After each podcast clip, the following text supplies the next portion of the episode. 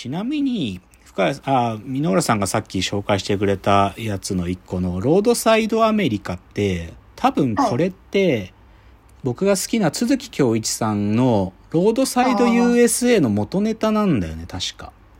だそう、そうかなって思いました。そうなんうんです確かね確か元ネタだったと思う。なんななんんか年代的にも、その、これができ、こっちのウェブページができたのがう、ん。94う年。ん。なんかね、そういうチンスポットを紹介するっていう、鈴木さんの場合は本だけどね、ロードサイまあ本とか写真集だったりするんだけど、そういうチン,、うんスポットを紹介する系の話ですよね。うん。うん。ごめんなさい。じゃあ、箕浦さん、さら、そこからさらにどうなるんですか？このオレンジ賞についてもっとし掘っていくんですよね、きっと。はい。あ、これ、え、すいません。もう始まっあ、もう始まってますよ。始まってまあ、す。すみません、すみません。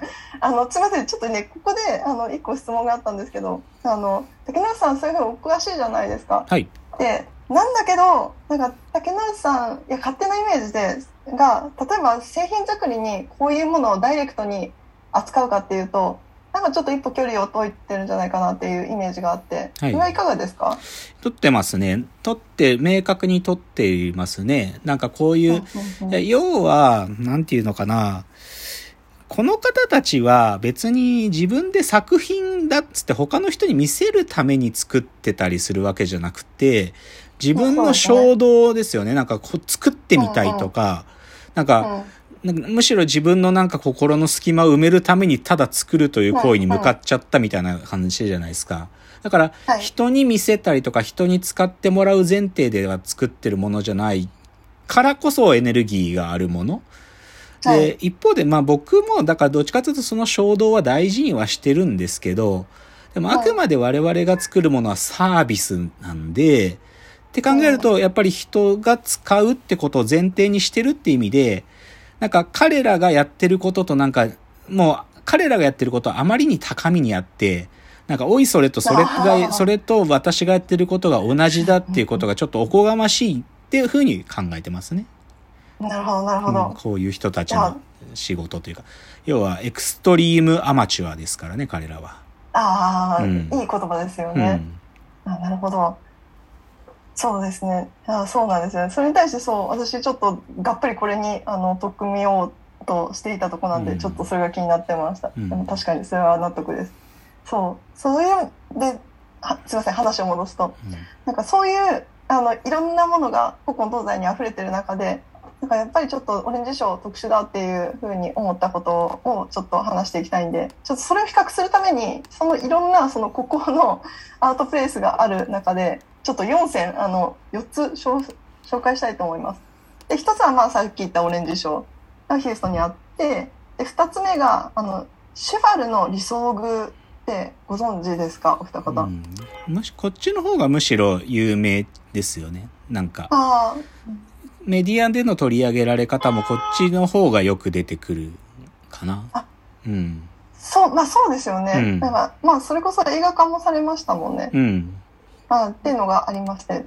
ってんですけど、まあ、これも何かって言いますと、まあ、フランスにあって、まあリヨンっていうちょっとでかい町があるんですけど、そのちょっとしたぐらいにある田舎の町で、これも、あの、くしくも、あの、郵便局配達員のうん。シュバルさんが33年かけて、えー、1912年、だいぶ古いですけど、に完成した、あの、なんかね、なんとも言い難いんですけど、これもん見てみてほしいんですけど、うんなんか石の、あの、建造物みたいな、横26メーター、えー、深さ、えっと幅14メーター、高さ10メーターぐらいの、まあ、城みたいなうん。理想具うん。がありまして、いや、それもちょっと、あの、すごいものがあるんです。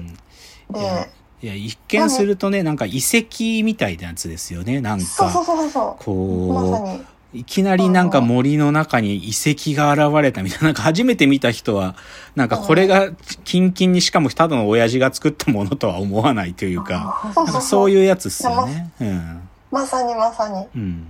そうなんです。で、なんかそういうものは海外だけと思いきや、えっと、三つ目がですね、えー、これ知ってますかね？陶芸空間虹の泉。いや、これ僕知らなかった、これ。あ、本当ですか、うん松坂市にありまして。でこれ私行ったことあるんですけど、一人で。へえ。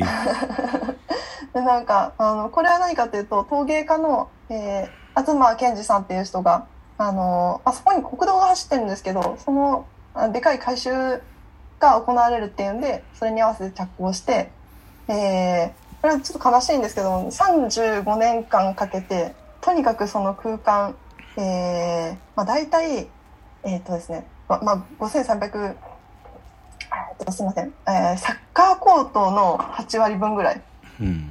まあ、でかい敷地ですよ。うん。を、をその陶芸の作品で埋め尽くすっていう、すごい空間があるんですよ。うん。これも圧倒されるんですけど、まあこれ作者が、あの、な検察中に亡くなってしまって、でそういう対策が未完で終わってるんですが、そういうものがあります。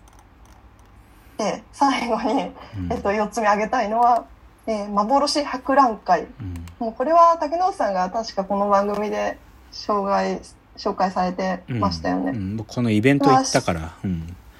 幻博覧会のい、あの、渋谷でやったイベントに行きましたけど、うん。えっと、ど、どういうふうでした？この博覧会の館長さん、セイラちゃんって言うんですけど、セイラちゃんセイラちゃんが、その、主催してるイベントってことですか？まあそう、セイラちゃん。でも、セイラちゃんは、あちなみに幻博覧会は何かと言った方がいいと思うんだけど、あ、そうですよね。ごめんなさい。い伊豆にある極物 B 級遊園地ですよ。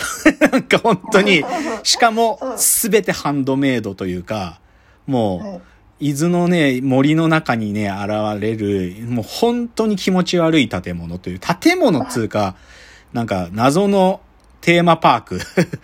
で、ですねで、そこの館長さんがセーラちゃんという、あの、おじさんなんだけど、あのー セーラー服を着てるんですよ。で、その、そう、そう。で、その、マスコットなんですけど、彼女が行くと案内してくれる人がセーラちゃん。で、僕が行ったのは、そのセーラちゃんも、その主催者の一人で、あの、渋谷のい、あの、ユーロスペースのところで、あのまあ、セーラちゃんのお仲間さんたちがたくさん集まって、その、キモいキモいことをいろいろみんなでパフォーマンスするっていうイベントに僕は参加したんですけど。最高ですよ。それってもうやらないのかな？私、帰国したら幻博覧会に真っ先に行きたいと思ってて。でも本当ココロナ禍が始まったタイミングぐらいだったっすね。ギリギリ。あそうなんん。そうか、パフォーマンス系は難しいですよね。そうなんですね。うんで、これ、これなんでかっていうと、その、あの、まあ、セイラちゃんもともと、あの、出版社の社長さん、今もそうでいらっしゃるのかな？今もそうです。あ今もそう。で、毎週末、金曜の夜中に、幻博覧会に車でい移動して、よ夜のに 1時とか2時ぐらいに。で、早朝到着して何をするかっていうと、幻博覧会の新しい建造物を作るんです。うん それがセイラちゃんの毎週の毎週の、あの、もう、決まりなんですけどね。素晴らしいですよね。もううんとても、あの、出版社社長さんとは思えない、うん。もうバイタリティと、うんうんその、いや、でも僕それ、イベントの後、セイラちゃんと少しやりとりしましたよ。めちゃくちゃいい人なんで、あの、すごい感激したみたいなことをツイッターでツイートしてたら、向こうから話しかけてくれて、なんかありがとうございます。ぜひ一回、あの、幻博覧会の方にも来てくださいってすごい言ってくれて。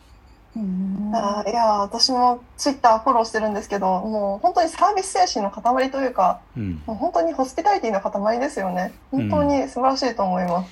いや、実は直近ね、あの、今ね、はい BS でね、ジュニアさんの旅番組が始まったんだけど、千原、あ千原ジュニアそう、千原ジュニアのバンライフ B 面旅っていうのが始まって、これ Hulu でね、この前第1回放送して、この前伊豆行って、幻博覧会行ってましたよ。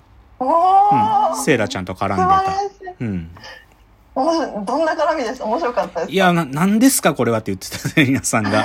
なんじゃこれはつって。うんいや、前から行ってみたかったんや、つって言ってた。あ、そうなんです。うん。いや、本当にとにかくなんじゃこりゃなんですよ、どれも。うん。うんっていうところがポイントなんですけど、で、ちょっと一個補足したいのが、その、えっ、と、もう話戻って、二つ目のシュバルの理想具うんっていうのがあったんですけど、これが映画化されまして、あの、ご覧になりました？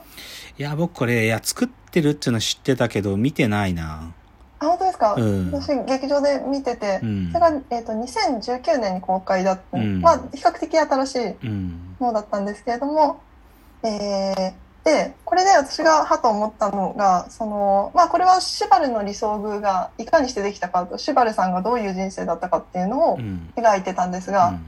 ちょっと最後のラストシーン、まあ、あんまりネタバレじゃないと思うんでいいうんんですけど、うんそのラストシーン、最後、その、まあできた理想宮があって、うんそれを、あの、暗がりの中でライトアップして、で、今までの人が出てきて、なんか、あの、楽園みたいな綺麗な演出がされてるっていう風なうん。終わり方だったんですね。うん。でそれ見て、なんかその、なんだろう、まあ、要はライトアップじゃないですか。うん。その、なんていうんだ、その枠内を綺麗にお化粧するみたいな、はい。それをちょっと飾り立てるぐらいの捉え方うに、ん。まあ、綺麗だったんですけど、うんそれでとどまっているんだなっていうことを思いました。うん。うん。で、そういうことを鑑みると、うんあの、今のここの、あの、アートプレイス、うん。箕浦的温泉うんあったんですけど、んそれぞれの末路の違いが見えてくるっていうはい。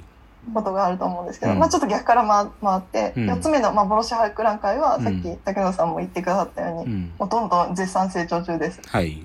うんで、3つ目の虹の泉っていうのは、今もう放置状態で、うんあの、まあ一応、あの、観覧者を受け入れてはいるんですけどっていう状態ですう。ん。